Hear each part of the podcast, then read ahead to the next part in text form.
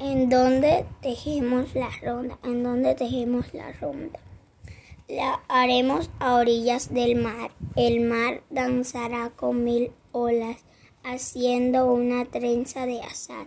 La haremos al pie de los montes.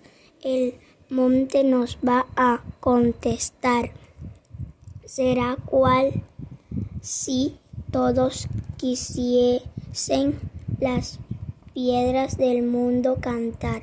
La haremos mejor en el bosque. El voz, la voz y la voz va a tensar y cantos de niños y de aves se irán en el viento a besar.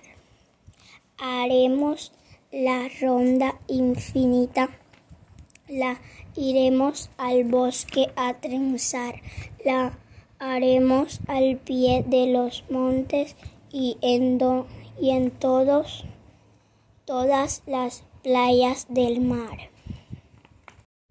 El cóndor de los Andes. El cóndor de los Andes es el ave emblemática del escudo de Colombia. Es, es la más grande del mundo con sus largas alas desplegadas.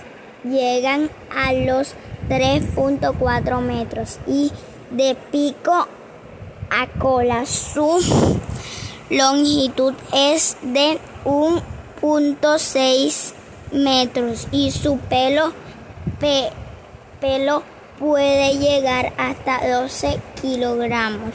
Su plumaje es negro azulado y en sus largas alas contrastan una banda blanca por ser aves carroñeras. Es decir, que se alimentan de animales muertos y en descomposición como caballos, cabras, llamas, alpacas, venados, yandúe, yandúe, ballenas, etc.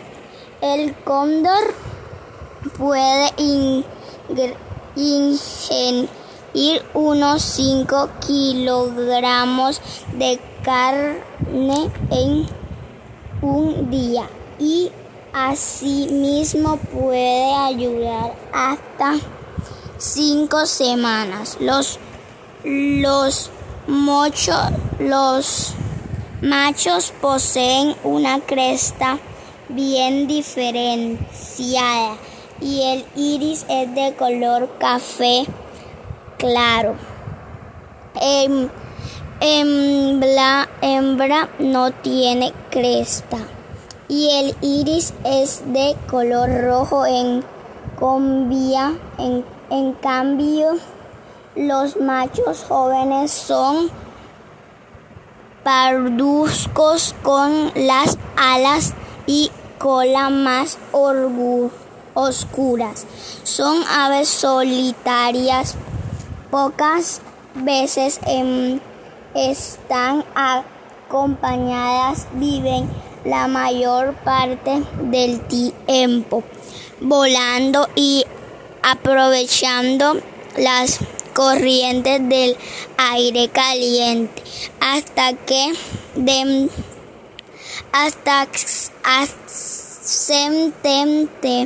para mantener suspendidos en vuelo en vuelo pueden alcanzar